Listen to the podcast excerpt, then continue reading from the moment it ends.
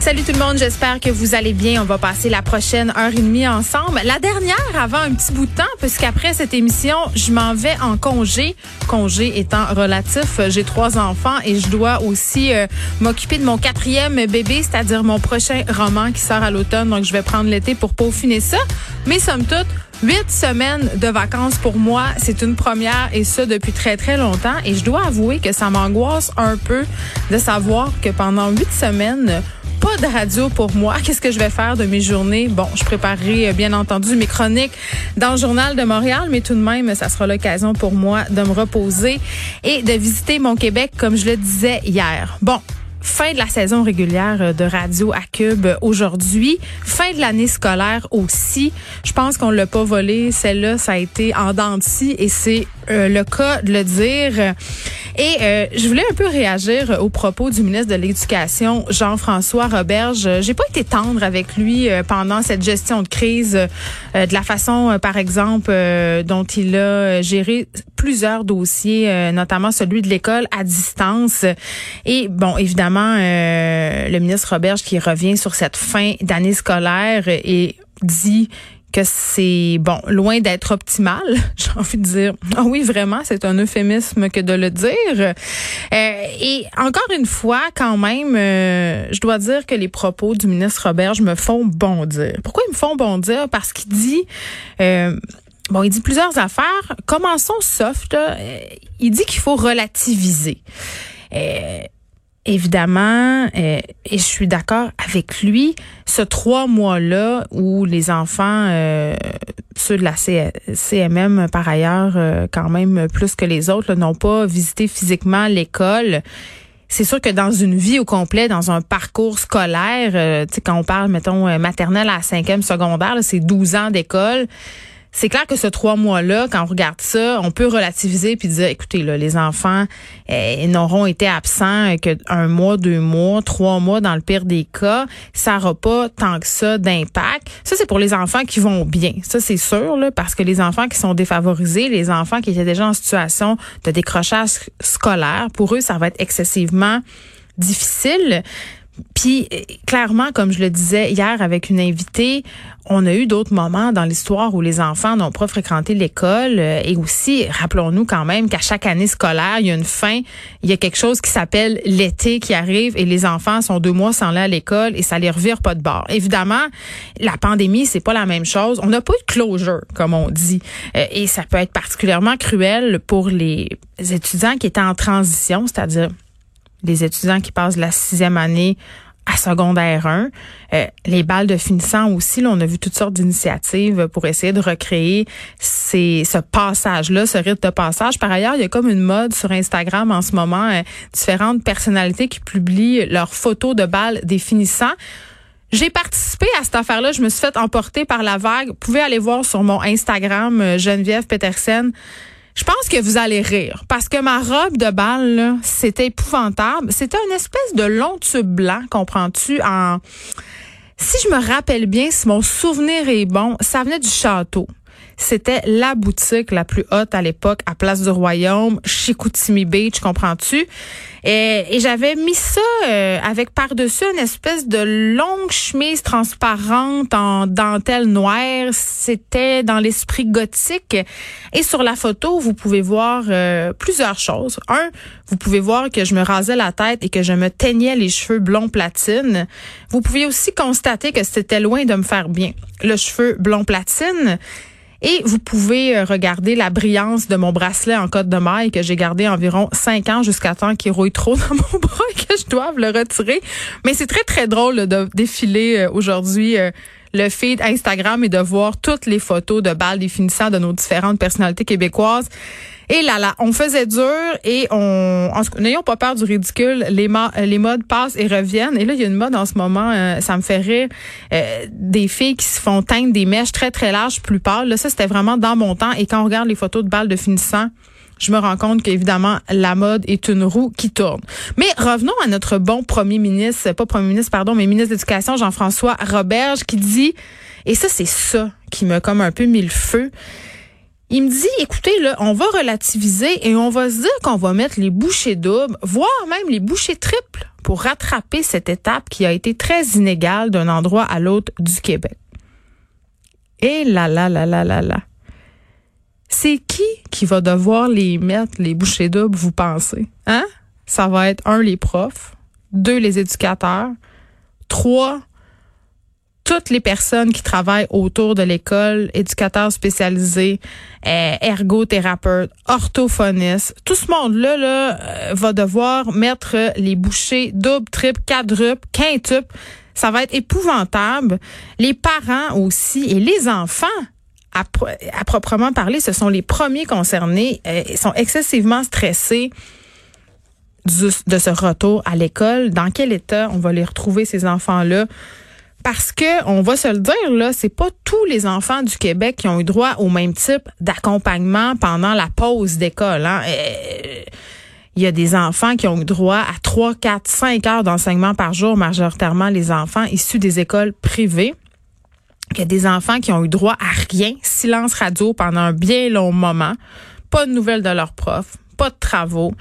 Euh, même des enfants dans la même famille là, qui avaient droit à un traitement complètement différé, c'est-à-dire un enfant de la même fratrie pouvait avoir une rencontre avec deux, trois profs dans la journée, tandis que l'autre qui fréquentait la même école, c'était justement silence radio. Donc vraiment, euh, pas le même type d'accompagnement pour tous. On a eu droit à l'école à deux vitesses, trois vitesses, quatre vitesses.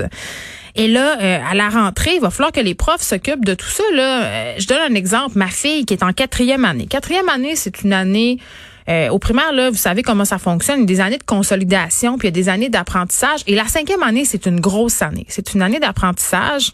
Euh, et là, évidemment, ma fille se ramasse en cinquième année. Je parlais avec sa professeure cette semaine. On discutait de ça, puis elle me disait, je pourrais pas commencer l'année comme d'habitude. Il va falloir perdre du temps, entre guillemets, à justement le faire, ce closure-là dont je parlais tantôt de la quatrième année, de euh, un peu rapatrier tous les enfants au même niveau, euh, de se concentrer sur les difficultés avant de pouvoir passer au programme de cinquième année. Donc, c'est comme si nos enfants, en quelque sorte, devront, dans quelques cas, faire quasiment deux années en une. Les premiers mois de l'école, euh, va falloir s'adapter.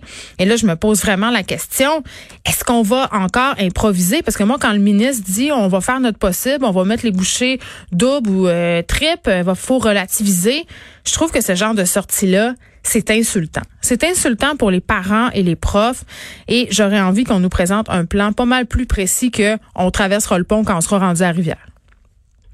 Bilan maintenant. On a 35 décès supplémentaires euh, au Québec aujourd'hui. Par contre, cinq nouveaux décès ont été enregistrés. C'est 30 décès qui sont survenus avant le 11 juin. Au niveau des personnes infectées par la COVID-19, on a 167 cas supplémentaires. Au niveau des hospitalisations, c'est en baisse. 63 personnes sont sorties de l'hôpital. Trois personnes aussi euh, ne sont plus aux soins intensifs. Donc, le bilan qui continue quand même, somme toute, à être positif. On est sur la bonne voie, mais faut-il rappeler encore euh, qu'il faut euh, se garder un peu les fesses serrées et continuer à respecter les mesures de distanciation sociale, le port du masque. Par ailleurs, à Montréal, ça se passe bien. Je disais la semaine passée que le masque ne semblait pas être une habitude qu'avait pris les Montréalais. Je dois dire que depuis que le gouvernement insiste et qu'on fait beaucoup d'articles dans les médias sur le port du masque, je vois vraiment une différence à Montréal. Le masque euh, qui commence quand même à être une habitude, même pour les enfants. Beaucoup de, j'aperçois beaucoup d'enfants qui portent le masque et je trouve que c'est une très bonne chose.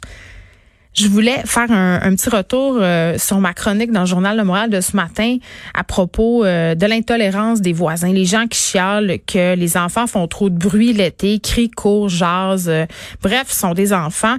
Ça fait beaucoup réagir. J'ai eu euh, quand même euh, beaucoup, beaucoup de messages. J'avais envie de vous en lire quelques-uns parce qu'il y avait des, des réflexions qui étaient intéressantes. Et je veux souligner, parce que je pense que des fois, euh, peut-être, hein, peut-être, les gens prennent pas le temps de lire les textes au complet. Moi, je suis pas en train de dire qu'il faut laisser crier les enfants, tu tête, gueuler, hurler à longueur de jour. Là. Ce que je dis, c'est que même si les parents font leur bout de chemin, pour essayer de contrôler, entre guillemets, leurs enfants, de leur dire de baisser le volume, essaie justement de leur enseigner le civisme, le respect des autres, euh, essaie de leur dire aussi, écoutez, là, on vit dans une société, on est en ville, on est collé, il faut faire attention c'est quand même difficile pour des enfants de se contenir tout le temps, surtout quand ils ont été confinés pendant trois mois. Ce que j'essaie de dire, c'est que malgré tout ça, malgré qu'on essaie ben c'est difficile de garder le silence quand on joue à Marco Polo dans une piscine ou jouer à la tag. Donc euh, vraiment euh, cette intolérance là moi me désole et il y a David qui m'écrivait pour me dire et je trouve ça intéressant, il disait moi ce que je trouve c'est que la tendance est à l'hypocrisie.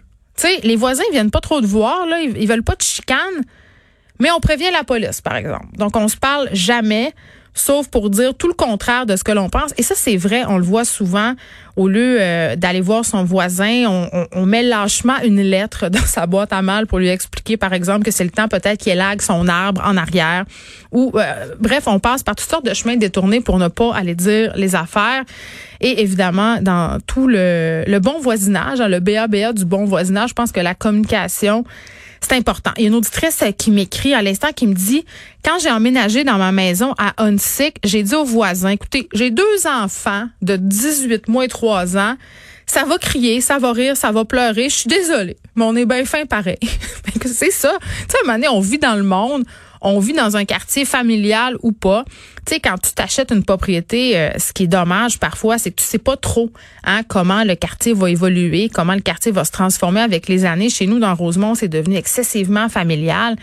C'est sûr qu'il y a des gens qui au départ avaient acheté des maisons et c'était excessivement tranquille. Là, c'était seulement des personnes dont les enfants étaient rendus plus vieux avaient quitté la maison. Donc, à l'heure du souper, t'entendais rien sauf le filtreur des piscines.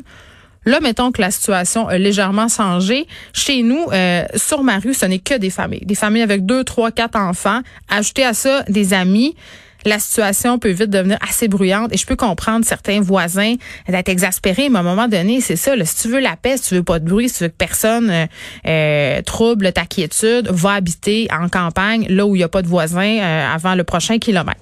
Denis nous écrit et lui apporte des nuances que je trouve intéressantes. Il n'est pas d'accord avec moi. Il dit, bon, merci Denis, comprend ma situation, mon dilemme, comprend aussi l'importance du jeu pour les enfants, les séquelles du confinement aussi, mais quand même dit, n'est-il pas la responsabilité des parents d'enseigner à leurs enfants un minimum de civisme et de respect. Ils considèrent pas que c'est intolérant de se plaindre lorsqu'un parent euh, par exemple, et là, vous avez été plusieurs à m'écrire euh, sur cet article dans le Journal de Montréal, sur cet homme qui s'était construit une rampe de skateboard dans sa cour. Tu sais, euh, ça fait pas longtemps, je pense c'est la semaine passée.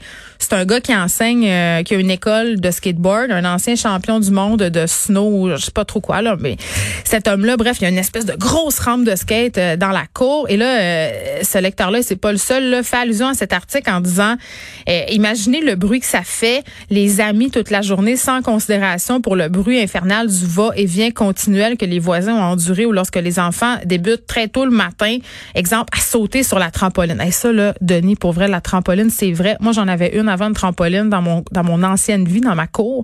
J'ai décidé de pas la déménager parce que même moi, ça me tombait sur les nerfs, j'étais plus capable. Mais en même temps, euh, ça fait bouger les enfants et je pense qu'en ce moment, on a une discussion aussi autour de la santé physique, la sédentarité. Euh, je pense qu'on peut mettre, puis plusieurs euh, auditeurs, lecteurs me suggéraient des heures. Tu sais, on a le droit de sauter sa trampoline de 14 heures à 16 heures. Après ça, on prend, tu sais, sur l'heure du souper, je peux comprendre, là on veut souper dehors sur nos terrasses, on veut être bien. Donc ça, je suis assez d'accord avec Denis pour dire qu'il y a quand même un minimum de civisme et que les parents euh, devraient avoir peut-être, dans certains cas, plus de considération pour leurs voisins et enseigner à leurs enfants justement le respect, le bon voisinage, euh, les responsabilités individuelles et collectives. Tu le bon vieux, la liberté s'arrête euh, là où commence celle des autres. bon, je sais pas, Denis dit aussi, les temps ont changé, on devrait se préoccuper d'autres choses que dans notre petite personne. Là, ça, je suis pas sûre que je suis pas sûre de qu'est-ce que j'en pense de ce bout-là. Un autre euh, auditeur nous écrit le Québec n'est pas fou de ses enfants ni de ses vieux, il n'est fou que de ceux qui rapportent. Voilà ce qu'on peut malheureusement constater depuis longtemps. Et là, bon, il me dit de laisser chialer la voisine. Et bon, un autre Il y a Marie-Ève, je pense que c'est la voisine du gars qui a, qui la rampe de skate. Elle dit, boy, je comprendrai jamais le monde qui se donne le droit de chialer de même. Mon voisin a construit un skatepark dans sa cour et au moins six ados et skate cinq heures par jour, soir. J'ai zéro le gars, c'est l'assurance de juste lui mentionner que ce serait le fun de pouvoir souper dehors. Alors, des enfants dans la piscine, je les prends comme voisins anytime. Donc, quand même, là, je pense que ce qu'il faut retenir de tout ça, c'est que tout le monde, là, d'un bord ou de l'autre de la clôture, que ce soit nous, les parents avec les enfants ou les voisins qui désirent un peu plus de tranquillité, je pense qu'en ce moment, on devrait tous et toutes mettre un peu d'eau dans notre vin. On va devoir cohabiter. On le sait, là, on va passer l'été dans nos cours. Donc, voilà. Take a chill pill. C'est ça que je dirais. Euh, puis, avant qu'on s'en aille à la pause, je veux faire un, je vais vous parler d'un article que j'ai vu. Puis on n'a pas beaucoup de temps, mais j'y tenais absolument. Euh, c'est sur Vice. C'est sur le trafic d'organes en Chine. Une affaire absolument je vous le dis là, c'est épouvantable. Vous irez voir ça. Euh, il y a des minorités religieuses en Chine qui depuis des années sont persécutées par euh, bon euh, le gouvernement chinois musulmans, catholiques, des Tibétains euh, sont vraiment considérés comme des ennemis de l'État à cause de leurs croyances. Et on a construit en Chine en 2014 des camps d'internement euh, dans la province de, et là, pardonnez mon cantonais, Xinjiang, hein? ça c'est dans le nord-ouest de la Chine. Et le but d'avoir construit euh, ces camps-là, c'est d'y enfermer des centaines de milliers euh, de personnes qui sont issues d'une communauté musulmane, puis il y en a plusieurs. Et Amnesty International euh, a sorti des chiffres en disant qu'il y aurait un million euh, de personnes issues de la tribu des Wingo, encore là ma prononciation, on est désolé. Euh, bon, qui seraient actuellement détenus là, dans ces camps-là, sans procès, sans vraiment non plus de raison particulière. Ils sont forcés à travailler dans ces camps-là. Mais ce qui est vraiment encore plus ignoble, et c'est l'objet de cet article de Vice dont je tenais absolument à vous parler, c'est qu'on prélèverait les organes de certains de ces détenus-là et on les revendrait. Et la Chine a nié très, très, très longtemps, premièrement, l'existence de ces camps-là. Et la Chine, euh, bon, a fait une année, euh, hein, l'information circule, est obligée de rétro-pédaler. Octobre 2018, dit c'est beau, ces camps-là existent. Ils appellent ça des, euh, des camps de transformation par l'éducation. Ça, c'est le nom, euh, c'est le nom politiquement correct pour dire camp de travail. Et soulignons quand même qu'il y a plusieurs des personnes qui sont enfermées là qui ne ressortent jamais de ces camps-là.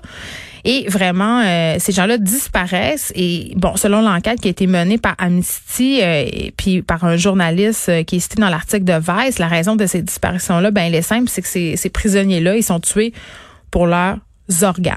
Et vraiment, euh, c'est étrange parce que le gouvernement chinois, depuis 2016, a lancé une campagne justement de bilan médical dans cette province-là où sont ces camps. Et on fait passer des tests pour les habitants euh, seulement issus de cette communauté-là, des habitants de 12 à 65 ans. Et dans cette batterie de tests-là, on leur prélève du sang, on leur fait des examens échographiques. Et vraiment, ça serait dans le but de visualiser la taille des organes, la forme, leur structure, pour justement euh, les mettre sur le marché. Et on dit qu'un prisonnier euh, jeune là, euh, rapporterait jusqu'à 500 000 dollars en organes. Et ce qui est absolument euh, dégueulasse et fascinant, c'est que ces organes-là sont destinés à un marché très très particulier. Comme ce sont des détenus de confession musulmane, ben ils n'ont jamais consommé d'alcool, donc leurs organes sont très très sains et peuvent être vendus à gros prix, par exemple en Arabie Saoudite et dans d'autres pays où où dans le fond de confession musulmane, parce que bon pour des raisons religieuses, puis aussi pour des raisons de santé, parce que je l'ai dit, ces organes-là sont sont plus en santé leur, la personne, euh, leur propriétaire, en guillemets, n'aurait jamais consommé d'alcool. Donc vraiment, c'est ce qui se passe en, moment, en ce moment. Il y a littéralement des camps de la mort. Ça nous rappelle la Shoah, ça nous rappelle les camps nazis. Et on essaie depuis des années d'attirer l'attention des Nations Unies sur ce qui se passe dans ces fameux camps de rééducation-là, mais il se passe rien.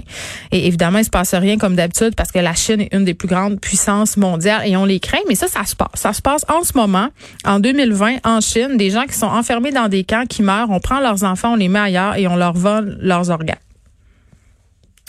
De 13 à 15, les effrontés.